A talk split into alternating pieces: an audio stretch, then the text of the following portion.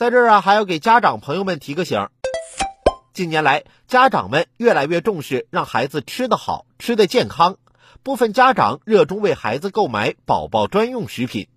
不过，据报道，部分食品厂家却以宝宝专用的名义，用普通食品冒充来获取暴利。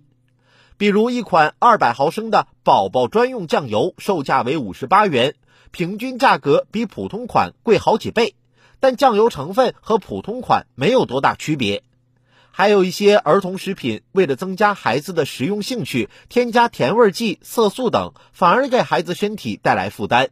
也就是说，某些宝宝专用食品的营养成分和安全标准与普通版没有区别，就是一种概念宰客。不仅在宣传上误导了消费者，而且侵犯消费者公平交易权。个别商家利用消费者对宝宝专用食品的不了解进行高价销售，涉嫌违规，应加强监管。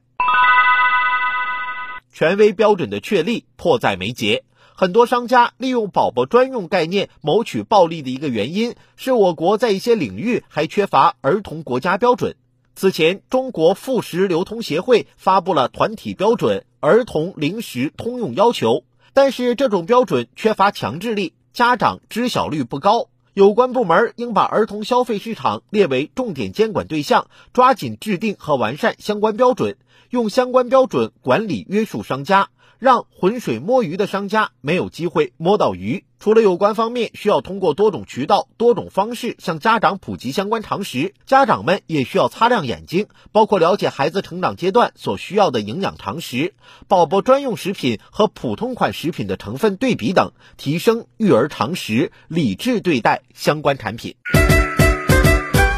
好了，今天的评论来了，我们先聊到这儿。有更多新鲜事儿和段子，如果想和我分享，欢迎添加关注我的个人微信六六三三二九零八六六三三二九零八，或者在蜻蜓 FM 上搜索关注“评论来了”。我们明天见。